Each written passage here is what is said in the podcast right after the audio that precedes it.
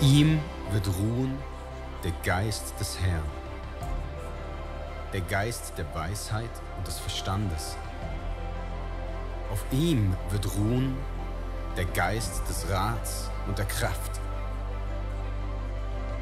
Auf ihm wird ruhen der Geist der Erkenntnis und der Furcht des Herrn. Yes, wir sind in einer neuen Serie. Gottesfurcht ist vorbei, aber doch auch nicht so wirklich. Wir wollen Bezug nehmen auf diese neuen Serie. In dieser neuen Serie äh, viele Themen haben mit Gottesfurcht zu tun. Auch du wirst erkennen, dass Gottesfurcht eigentlich überall drin steckt. Ähm, und diese Serie heißt eben Advent, es brennt. Advent, es brennt. Advent bedeutet so viel wie äh, wir warten auf die Ankunft Jesu. Also das, was die Welt vielleicht nicht mehr so versteht. Das ist eher das Warten auf Heiligabend ist eher das Warten auf ein paar freie Tage. Was wir allerdings wissen als Christen ist so, ist eigentlich das Warten auf die Geburt Jesu. Das ist eigentlich das Warten auf den Retter. Das ist eigentlich das Warten auf den Messias. Und weißt du, was uns als Church so unglaublich wichtig ist? Dass du eine Begegnung hast mit einem lebendigen Gott. Deshalb machen wir Celebrations. Das ist, das ist zentral in unseren Gottesdiensten, das ist zentral in unseren Small Groups, das ist zentral im Get Free, das ist zentral im Explore, das ist zentral in der Kids Church. Überall sollst du keine Begegnung haben mit einem Logo vom ICF oder mit einem Prediger. Du sollst eine Begegnung haben mit einem lebendigen Gott.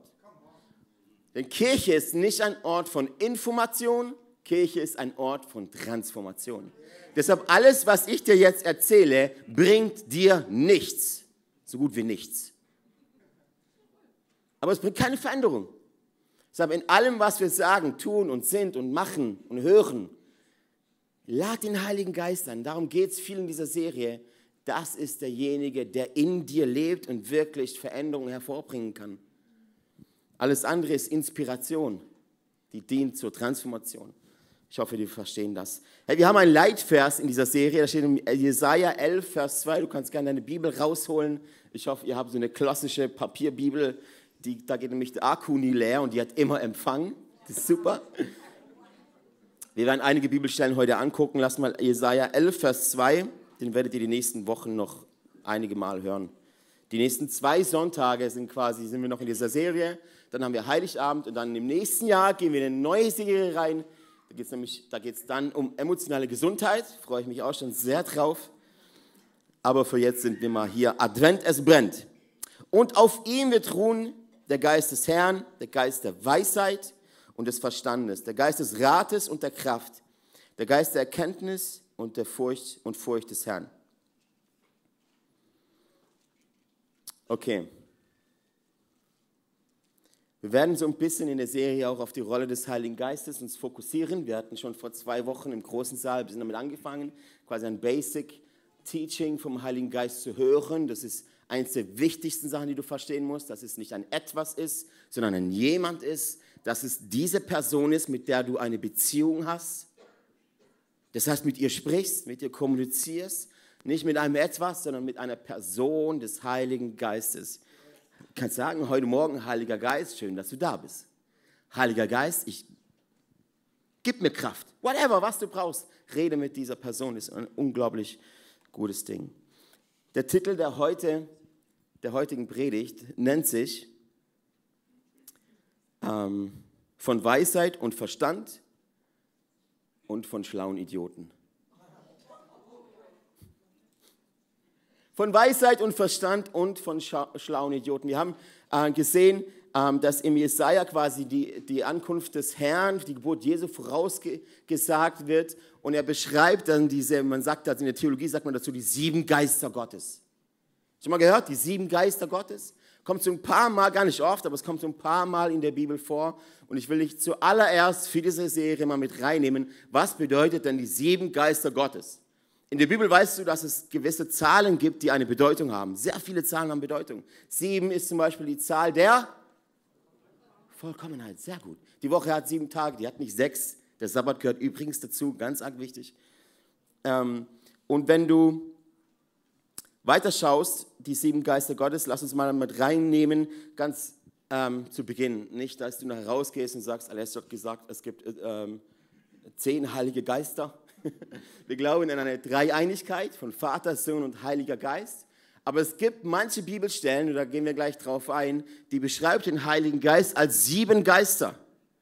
Und wenn du im Jesaja 11, Vers 2 aufgepasst hast, werden quasi Attribute, super, Attribute, Attribute aufgezählt oder Eigenschaften. Manche sagen, es sind Manifestationen des Heiligen Geistes oder Bilder oder Impressionen vom Heiligen Geist. Ich werde einfach jetzt für die nächste Zeit sieben Geister sagen. Aber dass du verstehst, es gibt einen Heiligen Geist und dieser Heilige Geist wird ab und zu beschrieben in der Bibel mit, ich sehe die sieben Geister Gottes. Wir möchten ja ein bisschen darauf eingehen, dass du ein bisschen was an der Serie auch einen Hintergrund, Background hast. Ähm, der genaue Ausdruck von sieben Geistern, also wir sind drei, bis vier Mal in der Bibel erwähnt. Manchmal ist man sich nicht sicher, ob die sieben Geister gemeint sind, aber es hat den Anschein nach. Ähm, der erste das erste schlag mal mit mir auf, Offenbarung 1, 4 bis 5. Und solange ihr aufschlagt, binde ich meine Schuhe. Ah! I love it.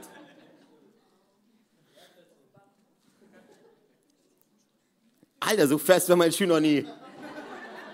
Der geht nie mehr auf. hey, vielen Dank dir. Offenbarung 1, 4 bis 5. Dieser Brief stammt von Johannes und richtet sich an die sieben Gemeinden. Auch wieder sieben, oder? in der Provinz Asien. Ich wünsche euch Gnade und Frieden vor dem, der ist, der immer war und der noch kommen wird. Von den sieben Geistern vor seinem Thron. Und von Jesus Christus, dem treuen Zeugen dieser Dinge, als, der als Erster von den Toten auferstand und über alle Herrscher der Erde ist. Lobst sei ihm, der uns liebt, uns von unseren Sünden befreit hat, indem er sein Blut für uns vergossen hat. Also fassen wir zusammen. Johannes beschreibt hier den Vater und er sagt, das ist der, der schon immer war. Der Vater. Das ist der, der schon immer war. Und dann geht er quasi, und von, von Jesus sagt er, das ist der, der, treue Zeuge, das ist der Erste von den Toten auferstanden. Und über den Heiligen Geist, Johannes diesen Blick kriegt in den Himmel, sagt er, und vor dem Thron, das sind sieben Geister. Wenn du und ich würden wahrscheinlich beschreiben als, okay, das ist halt der Heilige Geist. Aber Johannes kriegt diesen Blick und erwähnt sieben Geister. Und wir müssen verstehen, warum er den Heiligen Geist mit, mit sieben Geistern benennt. Und dann haben wir noch eine andere Stelle, auch Offenbarung, auch dieser Blick vom Johannes in Offenbarung 4, Vers 5. Und von dem Thron gehen Blitze, Stimmen und Donner aus. Vor dem Thron befinden sich die sieben Fackeln mit brennenden Flammen. Das sind die sieben Geister Gottes. Das sind die sieben Geister Gottes. Das sind die Bibelstellen, die wir in der Bibel finden. Es gibt noch in Zacharia eine, eine kleine Anmerkung zu diesen äh, äh, sieben Geistern. Johannes erkennt also irgendwie, in irgendeiner Art und Weise, mit irgendeinem Blick, keine Ahnung, sieben Geister, die vor dem Thron stehen, die brennen.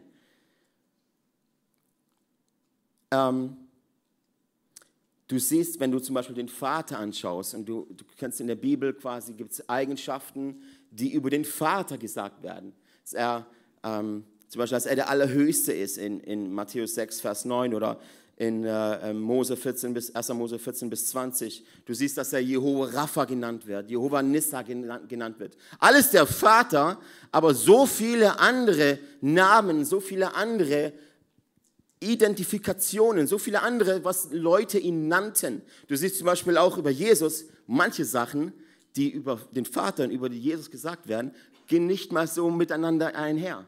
Über Jesus wird zum Beispiel gesagt, es ist der Löwe von Juda und es ist das Lamm Gottes. Also wie kann jemand ein Lamm sein und gleichzeitig ein Löwe sein? Über Jesus wird gesagt, es ist der Friedefürst, der Prince of Peace. Schon mal gehört? Friedefürst. Aber es wird auch über ihn gesagt, es ist der Herr der Herrscharen. Kennt ihr die Stelle, wo Josua vor Jericho steht und einem, einem Engel begegnet, der mit ausgestrecktem Schwert dasteht? Das ist Jesus, der Herr der Herrscharen. Also Jesus ist Lamm, lässt sich auspeitschen, schlagen, bespucken, ans Kreuz nageln, aber hier ist er der Herr der Herrscharen. Auch über Jesus werden Dinge gesagt, die nicht mal so unbedingt immer mit einhergehen, wo es auf jeden Fall ein kleines Spannungsfeld gibt. Und genauso über den Heiligen Geist. Mit dem Heiligen Geist wird das eben gesagt, was wir vorhin vorgelesen haben, in unserem Kernvers. Auf ihm wird ruhen der Geist des Herrn, gemeint ist Jesus. der Geist der Weisheit und des Verstandes, der Geist des Rates und der Kraft, der Geist der Erkenntnis und der Furcht des Herrn. Oh, es gibt so schöne Begriffe. Ich habe das ein bisschen durchgelesen über Jesus, der König aller Könige. So schön, oder? Der König aller Könige, hat mich tief berührt. Der Herr, der Herr der Herren. Es ist so cool, dass er, der sein Name Jesus, über allen anderen steht. Und einfach autoritär ist. Der Eckstein, der Friedefürst, Immanuel. Gott mit uns. Gott mit uns. Ja, Und auf derselben Weise eben auch der Heilige Geist mit verschiedenen Manifestationen, mit verschiedenen Eigenschaften, wie wir es gerade gelesen haben. Ähm, ein Hintergrundwissen von den sieben Geistern, wenn du bisschen also mit sieben, was hat alles sieben, also wie du die Bibel liest ähm, oder lesen kannst, wenn du zum Beispiel die Zahl sieben siehst in der Bibel, sieben Geister, äh, sieben Tage, die, die, die, Zahl der, die Zahl der Vollkommenheit, dann wird dir vielleicht auffallen, dass auch in der Stiftshütte ein Gegenstand war, der auch mit der Zahl sieben etwas zu tun hat, nämlich die Menora. Der siebenarmige Leuchter. Schon mal gehört von dem, der, der, der im Heiligtum stand? Und die Menora ist eines der jüdischen wichtigsten Reliquien, die es gab damals, die auch eine krasse Symbolik hat im Judentum und auch für uns heute ein wichtiger Teil ist, um zu verstehen, wer ist der Heilige Geist, wer ist Gott, was hat es mit uns zu tun. Dieses Ding bekommt Mose als Auftrag von Gott, hey Mose, mache mir ein Haus, also die Wohnung, die Stiftshütte, die quasi ein Abbild von dem war, wie der Himmel sein sollte. Später dann der Tempel aus Stein, den David nicht bauen durfte, den dann Salomo bauen, musste. Anfang Mose baut die Stiftshütte, kriegt eine sehr detaillierte Anleitung von Gott, um quasi zu zeigen, okay, wo, wie soll meine Kultur sein? Wo soll das herrschen? Wo kann ich wohnen? Und ein Teil davon, neben vielen anderen, ist die Menora. Und du musst verstehen, die Stiftshütte, so auch wie der Tempel im Heiligtum, da gab es keine Fenster. Da gab es keine Fenster, kannst du nicht reingehen als Priester, und mal auf Kippe. Der Priester, der davor da war, hat das Fenster wieder zugelassen. Da gab es keine Fenster. Die einzigste Lichtquelle war dieser Leuchter. Die einzige Lichtquelle war dieser Leuchter. Und der hatte oben quasi so ein 10 cm tiefes ähm, Gefäß, wo du das Öl reingekippt hast, täglich, und den Docht, dass man es anzünden kann. Diese Menora, haltet euch fest, ist ein Meter oder war 1,80 Meter pures Gold. Also kannst du dir vorstellen, wie wenn ich so stehen würde, 1,80 Meter. Pures Gold. Es ist also kein so, so ein Ding, wo man einfach nur hinstellt und sagt, ja, ja, süß, sondern das ist ein richtiges Wow. Mach mal Wow. wow. Yes. 1,80 Meter pures Gold und es hatte so eine wichtige Symbolik. Und jetzt merkst du schon, was hat es mit dir zu tun? Was hat es mit dir zu tun? Was hat Advent, es brennt mit dir zu tun? Und ich will dir etwas sagen. Das Bild ist so ein wichtiges Bild für dich und für mich, weil deine und meine Aufgabe ist genau das, nicht aufhören zu brennen. Nicht aufhören zu brennen täglich neues Öl nachzufüllen. Und wenn du Öl in der Bibel ist eine, eine, ein symbolisches ähm, Wort beziehungsweise eine symbolische Materie, wie soll man sagen? Es steht für Intimität mit dem Heiligen Geist. Öl. Intimität mit dem Heiligen Geist. Täglich. Täglich. Das ist wichtig zu brennen. Ohne das brennst du nicht. Ohne das sieht das gut aus, steht in einem Dunkelraum, aber nützt niemanden etwas. Nützt niemanden etwas. Dann kannst du hier sitzen und der Pastor versucht dann Feuer anzuzünden und dann gesagt, warum geht es nicht? Ist kein Öl drin. Es ist kein Öl drin. Du könntest, keine Ahnung, die beste Message aller Zeiten, der krasseste Prediger auf der Bühne predigen, aber wenn die Gefäße, die Menora, kein Öl in sich hat. Also keine Intimität in deinem Alltag, in deinem Private Room, zu Hause, dein Montagmorgen, dein Montag bis Samstag, wenn du da nicht Öl einfüllst und Beziehung lebst mit dem Heiligen Geist, dann juckt der Sonntag gar nicht. Der interessiert niemanden. Du gehst dann raus und denkst, ja, gute Message, aber hm, nächste Woche überlege ich mir, ich komme, weil es schneit und es ist Glatteis. Und ihr, dass ihr hier sitzt, Du, der du hier sitzt, der dich heute Morgen entschieden hast, hierher zu sein. Für mich gehörst du zu einem der weisesten Menschen hier in der Umgebung. Der weisesten Menschen, weil du, du hast dich nicht aufhalten lassen von Sorgen von euch. Ich weiß doch, wie kuschelig die Bettdecke ist morgens. Und auch noch sonntags. Und auch früh aufstehen. Ich, meine, ich, ich muss immer schmunzeln, dass die jungen Leute sagen, oh, ich kann nicht in die Church kommen, ich muss ausschlafen. 10.30 Uhr.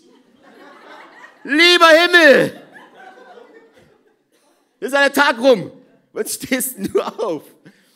Ihr gehört für mich für die, zu den weisesten Leuten, weil ihr hier seid im Haus des Gottes. Das ist der beste Ort, an dem du sein sollst. Mit Geschwistern. Und auch wenn du sagst, ich nehme von sonntags nicht mehr mit. Willkommen im Team. Lass mich das dir erklären. Sonntag ist nicht dafür da, dass du tankst, sondern dass du gibst. Dein Montagmorgen, da kannst du tanken. Der Heilige Geist ist die Tankstelle, nicht ich. Das ist die Tankstelle, wo du Öl einfüllst, verstanden? Der Sonntagmorgen ist, da kannst du geben. Da bist du da und sagst, hey, ich bin so gefüllt, meine Menora ist randvoll. Ist deine auch voll? Ja, bei mir ist gerade ein bisschen weniger. Hier, ich, ich gebe dir ein bisschen. Das nennt man dann Gebet. so ein wichtiges Bild und das ist quasi so ähm, so ein Bild für Kirche, ein Bild für uns, ein Bild für die Gesellschaft, in der du bist. Und lass dir mir was, lass dir was sagen. Es ist so unglaublich wichtig, dass dein Feuer scheint, dass dein Licht scheint, dass du brennst. Wo gibt's Hoffnung? Im ARD nicht. Im Bundestag auch nicht. Ich meine nicht nur die Zeit jetzt, schau dir die letzten hunderte Jahre an. Egal welche Partei an, der Macht war, egal welches politische System an der Macht war, das ist alles nichts. Das ist alles nichts. Das Einzige, was ist, ist Jesus Christus. Er ist die Hoffnung dieser Welt.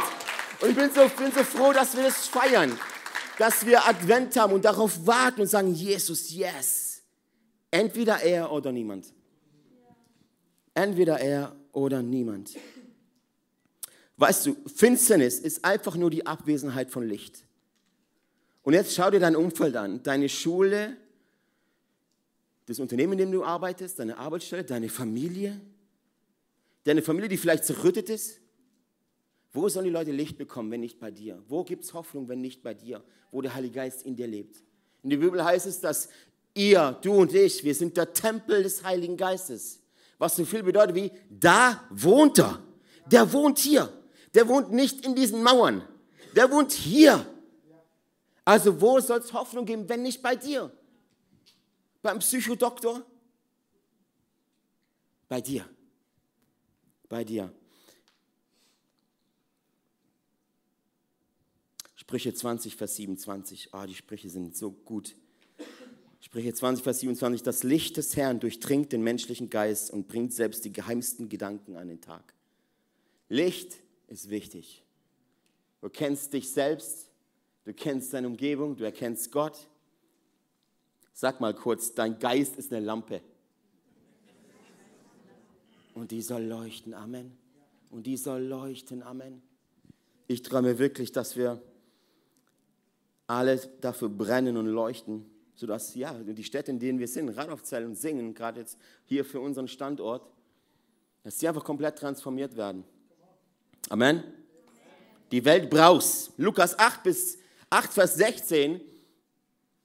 Lukas 8, Vers 16 sagt, niemand würde eine Lampe anzünden und et dann etwas darüber stülpen oder sie unters Bett stellen. Nein, Lampen, nein, Lampen, nein. Lampen werden da aufgestellt, wo jeder, der hereinkommt, sie sehen kann.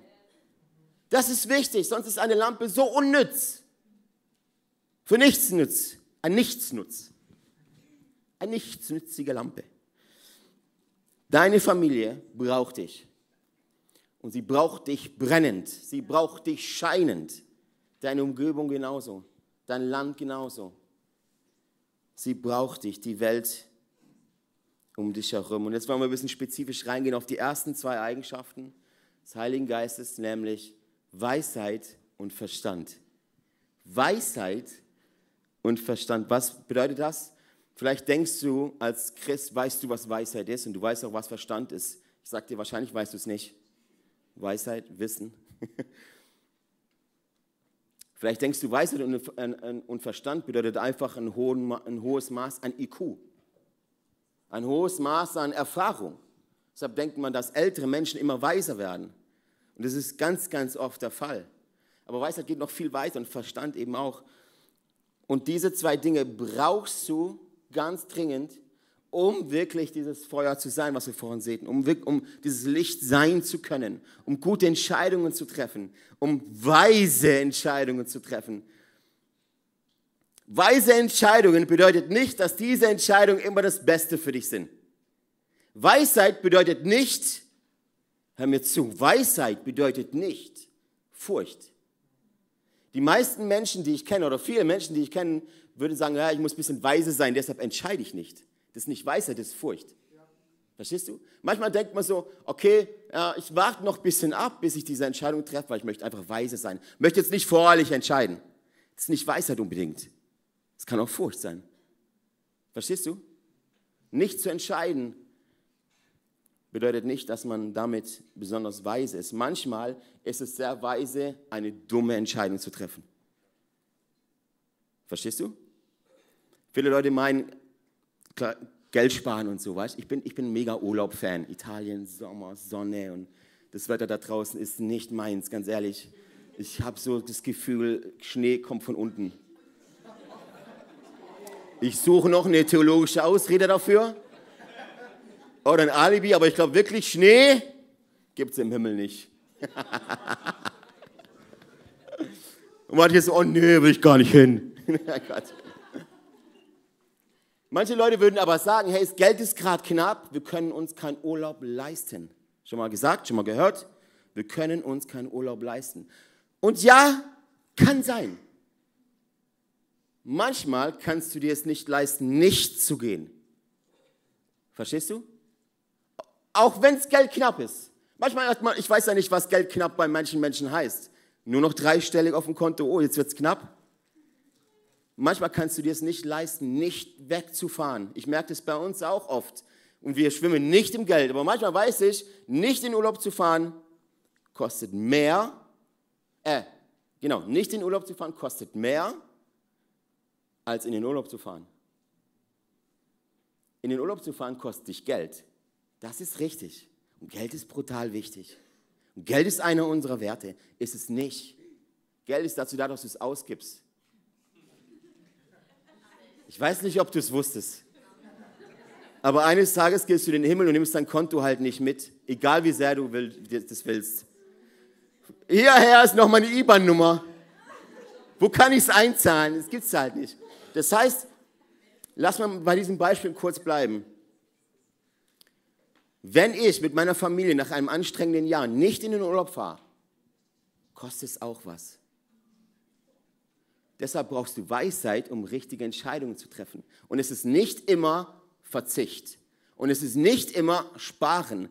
Wenn du dieses Mindset hast, ist, das hast, ist es nicht unbedingt Weisheit, sondern vielleicht Sicherheit. Ist nicht dasselbe. Weisheit und Sicherheit sind nicht dasselbe. Weisheit heißt nicht IQ oder Erfahrung, sondern Weisheit kommt vom Himmel. Das ist Heiliger Geist. Das ist Heiliger Geist. Was soll ich tun? Heiliger Geist, führ und leite du mich. Weisheit bedeutet, das Richtige zu tun zum richtigen Zeitpunkt. Weil du kannst das Richtige tun zu einem falschen Zeitpunkt und es ist grottenschlecht. Zum Beispiel kannst du gute Motivation haben, den Rasen zu mähen. Mit einem Elektro-Rasenmäher. Wenn es gerade regnet, ist es keine gute Entscheidung. Du machst also das Richtige zum falschen Zeitpunkt, ist dumm. Sondern Weisheit bedeutet, ich tu, tust das Richtige zum richtigen Zeitpunkt. Und lass mich noch eins sagen, liebe Freunde. Es gibt manche Dinge, wenn du Weisheit hast, wenn du Gott gefragt hast nach, nach Weisheit und du ringst um eine weise Entscheidung, dann gibt es auch manche Dinge, über die du gar nicht beten musst. Es gibt manche Dinge, für die du nicht beten musst. Zum Beispiel, wenn dein Kind in die Hose gekackt hat. In die Windel. Wer von euch, Daddys und Mamis, steht dann morgen auf und denkt so, lass mal beten, ob ich jetzt wirklich sauber machen soll?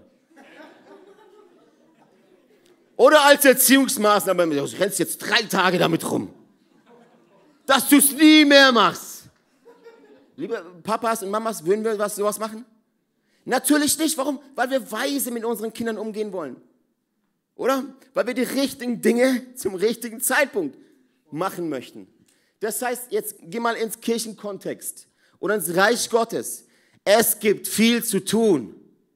Es ist Arbeit. Jesus sagte, dass es Arbeit ist, aber es gibt zu wenig, die Ernte ist reif, aber es gibt zu wenig Arbeiter. Das heißt, du musst gar nicht beten, ob du dich einbringst in die Kirche. Wow! Krass! Du musst gar nicht beten, ob du Verantwortung übernimmst. Nein, es ist halt Arbeit da, dann macht man's. Es ist wie wenn du nach Hause kommst und da liegt Dreck auf dem Boden. Müll, überall. Ich hoffe, dass ihr nach Hause kommt und wisst sofort, was zu tun ist, richtig? Ja, den Müll aufräumen. Und in einer Kirche wie unsere, da gibt es gewisse Dinge von Mitarbeit, von sich einbringen, von Teil sein, von in einer Small Group sein oder eine Small Group übernehmen. Darüber musst du nicht beten. Darüber musst du nicht beten. Arbeit ist da. Also frag nicht danach, setz dich ein. Du musst, kannst vielleicht beten, für welchen Bereich, aber ob du dich einbringen sollst, dafür brauchst du nicht beten. Du bist hier, Gott hat dich gestellt, go for it. Okay? Geist Weisheit und des Verstandes. Gemäß Sprüche 24, Vers 3 ist auch noch krass. Ein Haus wird durch Weisheit erbaut und durch Verstand befestigt. Ein Haus wird durch Weisheit erbaut und durch Verstand befestigt. Zum Hausbau brauchst du beides. Das gilt für den Aufbau auch von der Familie, von einem Unternehmen, von einer Kirche, von irgendeiner Art von Organisation. Brauchst du Weisheit und Verstand. Oder Lukas 7, Vers 35. Doch die Weisheit erweist sich als richtig im Leben derer, die sie befolgen. Mit anderen Worten, dein Leben ist der Beweis. Dein Leben ist der Beweis deiner Weisheit. Vor einigen Jahren haben wir eine ganz dumme Entscheidung getroffen. äh, Gibt es auch mal. Und zwar, wir hatten, schon, wir hatten schon drei Kinder, wir haben noch in Filling gelebt und ich war Fertigungsleiter in einem Unternehmen und ich weiß daher, wie man sich so manchmal fühlt als ähm, normaler Arbeiter oder als, als, genau. Und was bei mir so war, ich hatte ein Geschäftsauto, ein super VW Golf, äh, Halleluja. Aber ich dachte so, ey, ein bisschen muss man es an meinem Leben sehen, dass ich ein krasser Typ bin. Also meine Stellung als Fertigungsleiter muss man ein bisschen, oh, das wäre so cool, wenn ich irgendwie ein Auto hätte, wo die Leute sagen, oh, das muss ja ein Hammertyp sein. Kennt ihr kennt es nicht, oder? Nur ich war so dumm. Ihr seid alle reifer. Halleluja. Was ich damals gemacht habe, war so, okay, cool, ach krass. Wir waren dann beim wir Spazieren und da war so ein schönes Mercedes-Autohaus. Mm. Und da stand da so eine schöne, lange E-Klasse. Und meine Seele ist voll drauf angesprungen. Meine Seele sagte mir, Bro, also redet meine Seele mit mir, weiß nicht, wie sie mit dir redet. Sagte, Bro, mit dem Auto, das ist gebührend für einen Fertigungsleiter. Und meine Seele dann, also ich dann so, yes, Mann, du hast recht. Also führt ihr auch manchmal so Selbstgespräche innen drin? Bin auch nur ich, ich weiß. Gut. Ich dachte, ey, cool, okay, dann habe ich geguckt, 25.000 Euro, oh krass, eigentlich haben wir gerade kein Geld. Aber hey, die Seele ist manchmal lauter als der Geist, oder? Und dann bin ich einfach reingelaufen und habe dieses Auto gekauft. Voll finanziert. Auf sieben Jahre Kredit abzahlen. Das ist die Definition von einer dummen Entscheidung, Freunde. An alle jungen Leute, wenn du ein Auto voll finanzierst, das ist total bekloppt. Das ist total bekloppt. Kauf dir ein Auto, wenn du es bar abzahlst. Kauf dir ein Auto, wenn du davor gespart hast. Kauf dir kein Auto, wenn du es voll finanzierst. Weil es kann halt kaputt gehen. Und unser Auto ist zwei Jahre nach dem Kauf kaputt gegangen, ein paar Wochen nach dem, ähm, wie sagt man, Garantie-Dings.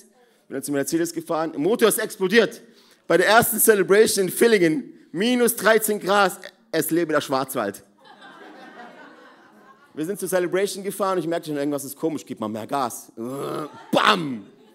Motor explodiert, bin zum Mercedes gefahren, hey, nimmt eure Schrottkiste zurück, ich will mein Geld wieder. Und die so, nee, du hast keinen Service gemacht, Archie Badge, kriegst gar nichts. Wir mussten fünf Jahre mit unseren Kindern, meine Familie hat gelitten, ich habe gelitten, die Kinder haben gelitten. Wir mussten verzichten, weil der Vater ist eine dumme Entscheidung getroffen hat. Eine dumme, nicht weise Entscheidung, weil ich zu sehr auf meinen Egoismus, zu sehr auf meine Selbstsucht, zu sehr auf mein falsches Bild meiner Identität gehört habe, anstatt auf den Heiligen Geist, der Geist der Weisheit und des Verstandes in meinem Herzen, der mir gesagt hätte, hey, ich bin alles, was du nötig hast. Ich bin alles, was du brauchst. Also sag mal ganz ehrlich, Bro, brauchst du wirklich eine E-Klasse? Und hätte ich nur einen Tag länger mir Zeit genommen, darüber nachzudenken, hätte ich es wahrscheinlich nicht gemacht. So schreibe ich da über dieses Kapitel. Dumme Entscheidung, aber viel gelernt.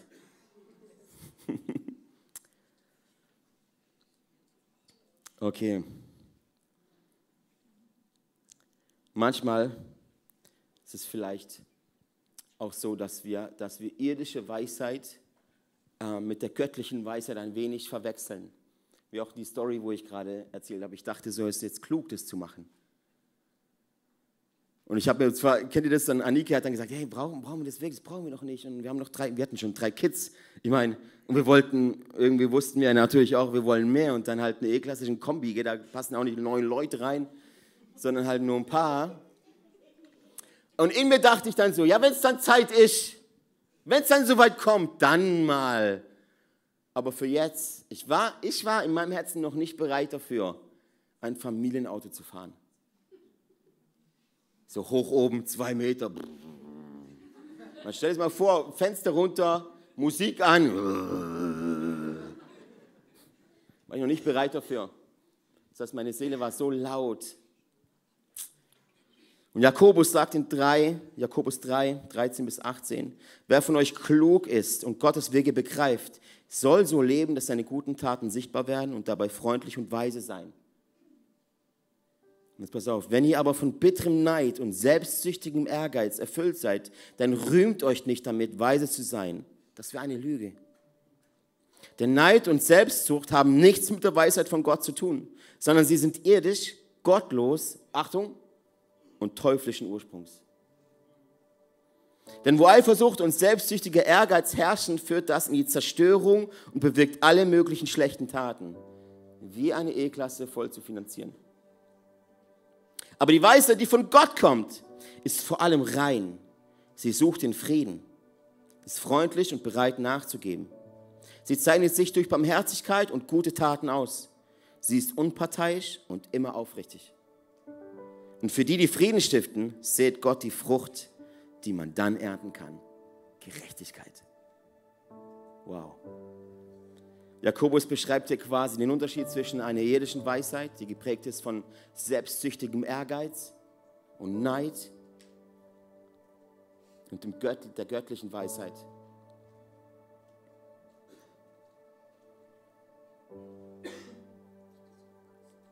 Irdische Weisheit könnte zum Beispiel sein, ich habe deshalb auch genannt schlau, schlaue Idioten, weil es rennen viele schlaue Idioten auf der Welt rum, die denken, sie sind weise, aber es ist nicht weise, ein Unternehmen aufzubauen, wo richtig Geld, Geld generiert, wo richtig abgeht, während deine Familie zugrunde geht.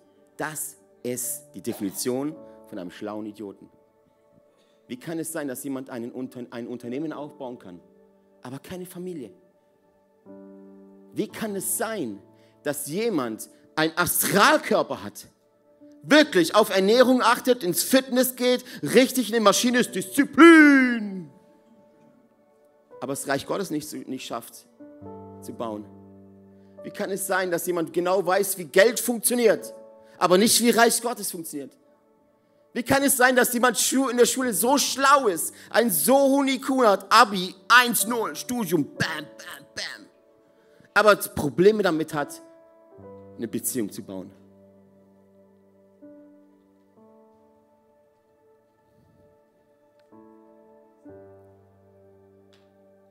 Weißt du, es gibt, Leute, es gibt so viele Menschen, die sagen, okay, ich baue ein Unternehmen auf und nennen das Reich Gottes. Aber ich möchte, dass du dich heute prüfst, ob das irdische Weisheit ist, wie Jakobus 3 sagt, geprägt von selbstsüchtigem Ehrgeiz, wie, du zum, wie ich zum Beispiel den Mercedes brauchte, weil meine Seele so nach Identität geschreit hat. Und vielleicht baust du ein Unternehmen auf oder was weiß ich, oder eine Karriere auf aus selbstsüchtigem Ehrgeiz. Und Jakobus würde sagen, Freundchen, das ist teuflischen Ursprungs. Autsch! Und dann haben wir noch den Verstand. Was ist Verstand? Verstand ist es dieses hebräische Wort von Yin, was tatsächlich bedeutet zu erkennen oder zu unterscheiden. Verstand ist nicht so, ja, ich blick's halt, ja, Mathe, Algebra und alles Zeug. Das ist nicht Verstand, das ist Klugheit. Da bist du schlau, hast du einen Honig. Verstand ist, ich verstehe, wer Gott ist. Ich verstehe, was kommt von ihm und was nicht. Ich verstehe, was ist Wahrheit, was ist Lüge. Das ist der Inbegriff der Bibel, vom biblischen Sinne vom Verstand. Ich weiß, was richtig ist und ich weiß, was falsch ist. Ich kenne die Wege der Welt und ich kenne die Wege Gottes. Der Geist des Verstandes, schreibt ihr das auf, der Geist des Verstandes durchschneidet jede Täuschung. Der Geist des Verstandes durchschneidet jede Täuschung. Ich weiß nicht, ob du es wusstest. Alles, was Gott gemacht hat, versucht der Teufel zu täuschen. Das heißt, Gott, Gott pflanzt im Garten Eden eine Family. Und jetzt kommt der Teufel und sagt, nein, nein, das ist nicht Family. Mann und Mann ist auch Family. Frau und Frau ist auch Family. Und dann brauchst du nicht mal verheiratet sein. Und Sex vor der Ehe geht auch. Verstand ist, erkenne die Täuschung. Erkenne die Täuschung und erkenne die Wahrheit. Das ist der Inbegriff von Verstand. Du und ich müssen in der Lage sein, jede Täuschung des Feindes zu erkennen. Was ist von Gott und was nicht. Weil dieses Territorium, auf dem wir laufen jeden Tag, ist davon geprägt, dass es Täuschung gibt an jeder Ecke. Und es ist so traurig, wenn du und ich als Christen gefüllt sind und erfüllt im Heiligen Geist dieselbe Wege laufen wie alle anderen Menschen auch. Gott hat für dich was anderes. In Epheser 5, 15 bis 18 sagt Paulus, achtet sorgfältig darauf, wie ihr lebt. Handelt nicht unklug, sondern bemüht euch, weise zu sein. Nutzt jede Gelegenheit, in diesen üblen Zeiten Gutes zu tun. Handelt nicht gedankenlos, sondern versucht zu begreifen, was der Herr von euch will. Betrinkt euch nicht mit Wein und auch nicht mit Bier und auch nicht mit Schnaps. Ich sag's nur, sonst ruiniert ihr damit euer Leben. Lasst euch stattdessen vom Heiligen Geist erfüllen.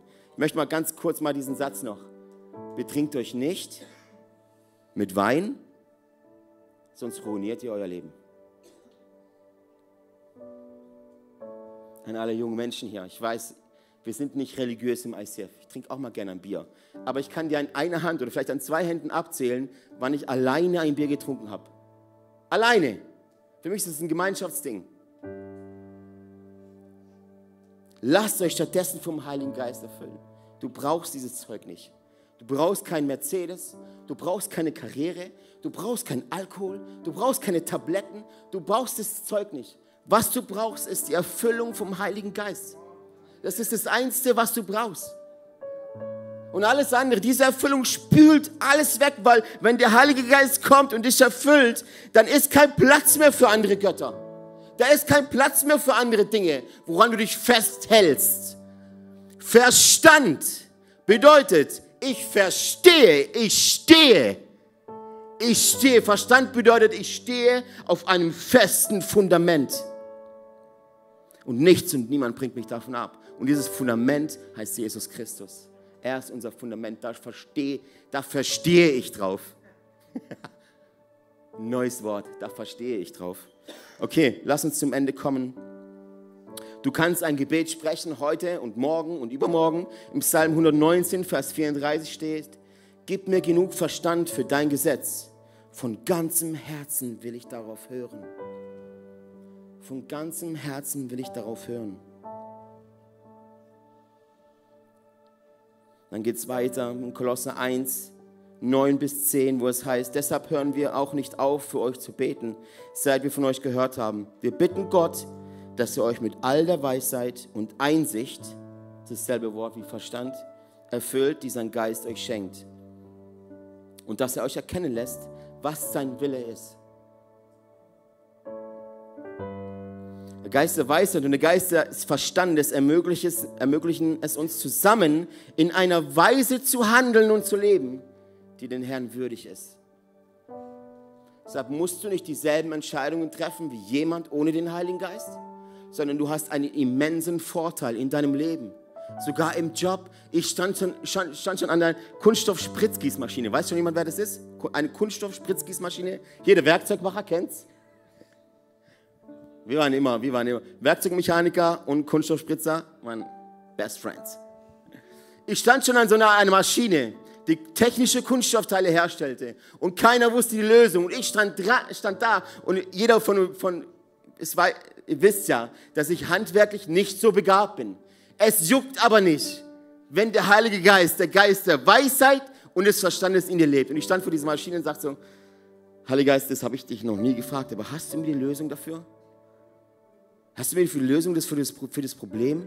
Ein technisches Problem. Der Heilige Geist kennt sie alle. Und ich wusste gar nicht, dass das mit Parametern, ja, Temperatur, Geschwindigkeit, Druck, sehr verrückt. Ich habe da irgendwas eingestellt, ich hätte es nie mehr zurückstellen können. Ich wusste nicht, was ich gemacht habe. Einfach irgendwas getippt. Und auf einmal ging das. Und auf einmal funktionierte das.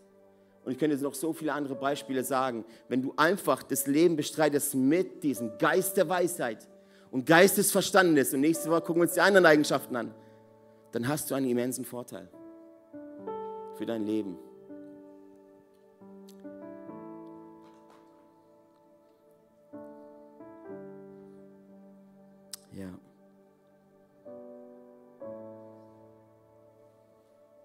Wir müssen in diesen Zeiten, liebe Freunde, verstehen, was ist der Wille des Herrn.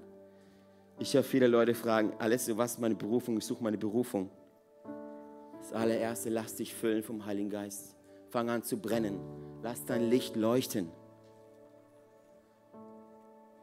Und ich sage dir ganz ehrlich, wenn der, der Drang nach dir, nach deiner Berufung aus selbstsüchtigem Ehrgeiz besteht, gesehen zu werden, Follower auf Instagram zu haben, dann ist es wie bei mir mit meinem Mercedes. Deine Seele schreit nach Identität, die dir nur der Heilige Geist geben kann. Denn Gottes Geist gibt unserem Geist Zeugnis, dass wir seine Kinder sind. Echte Identität bekommst du vom Heiligen Geist dass Jesus sich taufen lassen hat und stärkt aus dem Wasser aus. Der Himmel öffnet sich und die, der Heilige Geist in Form einer Taube setzt sich auf die Schulter von Jesus und eine Stimme aus dem Himmel spricht, das ist mein geliebter Sohn. An, ihn, an ihm habe ich wohlgefallen. Lass mal gemeinsam aufstehen, liebe Freunde, dann lesen wir noch, das haben wir noch nie gemacht, das werden wir aber jetzt machen. Wir lesen ein komplettes Kapitel in der Bibel mal zusammen durch. Sprüche 2. Sprüche 2, schlag mal auf. Komm, lass uns das gemeinsam machen. Mal ein bisschen Liturgie im ICF. Sprüche 2. Möchte ich ermutigen, mal den auswendig zu lernen. Ich versuche es auch gerade. Sprüche 2. Bei mir steht hier die Überschrift Weisheit bewahrt vor Verführung. Ich habe das nicht auf Folie. Das heißt, du musst schon deine Bibel auspacken. Wie bitte? Ich habe Schlachter 2000. Schlachter, love it. Sprüche 2. Weisheit bewahrt vor Verführung. Mein Sohn, wenn du meine Rede annehmen und meine Gebote bewahren wirst, indem dein Ohr auf Weisheit achtet und sich dein Herz um Verständnis bemüht, ja, wenn du mit Eifer danach rufst und darum betest, wenn du sie suchst wie Silber und nach ihr forschst wie nach Schätzen, dann wirst du die Furcht des Herrn verstehen und Gottes Erkenntnis finden. Denn der Herr gibt Weisheit und aus seinem Mund kommt Erkenntnis und Verstand. Er lässt es den Aufrichtigen gelingen und beschirmt die Frommen und behütet, die das Rechte tun und bewahrt den Weg seiner Heiligen. Dann wirst du Gerechtigkeit, Recht, Aufrichtigkeit und jeden guten Weg verstehen. Denn Weisheit wird in dein Herz einziehen, sodass du dazugelernt, sodass du gern dazu lernst. Guter Rat wird dich bewahren und Verstand wird dich behüten, damit du weder auf den Weg der Bösen noch unter die verkehrten Schwätzer gerätst, die die rechte Bahn verlassen und finstere Wege gehen, die sich freuen, Böses zu tun und fröhlich sind in ihrem bösen, verkehrten Wesen, die ihren Weg verdrehen und ihrem Irrweg folgen, damit du nicht an die Frau eines anderen gerätst, eine Fremde, die schmeichelnde Worte sagt, die den Freund ihrer Jugend verlässt und den Bund ihres Gottes vergisst. Denn ihr Haus neigt sich zum Tod und ihre Wege zu den Toten. Alle, die zu ihr eingehen, kommen nicht wieder und finden den Weg des Lebens nicht. Damit du auf gutem Weg gehst und auf der rechten Bahn bleibst. Denn die Gerechten werden im Land wohnen und die Aufrichtigen werden darin bleiben. Aber die Gottlosen werden aus dem Land ausgerottet und die Verächter werden daraus vertrieben. Hey, so schön, dass du dabei warst. Wenn es dir gefallen hat, dann lass uns doch gerne ein Like da, abonniere den Kanal und aktiviere die Glocke, damit du kein Video mehr verpasst.